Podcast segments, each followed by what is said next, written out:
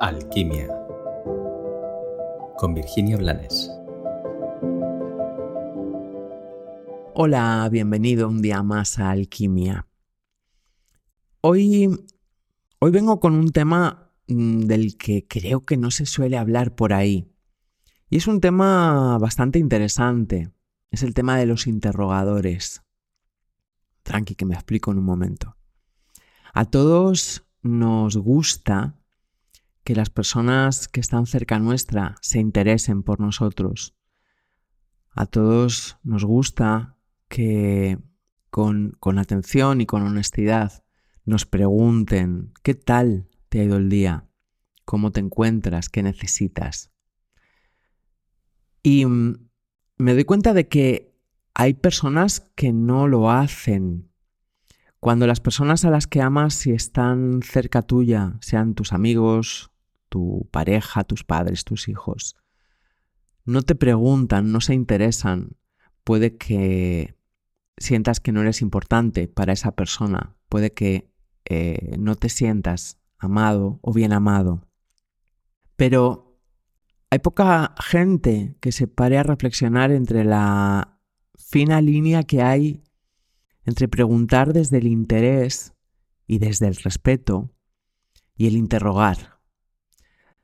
Me he encontrado, empezando por mi madre, con muchas personas que de forma, creo, inconsciente, son auténticos interrogadores y te preguntan como si te estuvieran haciendo una autopsia. Te preguntan no porque les interese lo que te sucede, sino porque la información es una forma de control o así lo sienten ellos de forma inconsciente. Hace mucho que, supongo que por frecuencia vibratoria, no me cruzo con ese tipo de personas, pero he sentido que, por algún motivo que desconozco, que tenía que, que compartir aquí esta información, porque si tu caso es que interrogas de forma inconsciente, estará bien que te des cuenta, porque es fácil parar, es fácil, desde el respeto y desde el amor al otro, preguntar desde otro lugar para que el otro se sienta amado y no interrogado.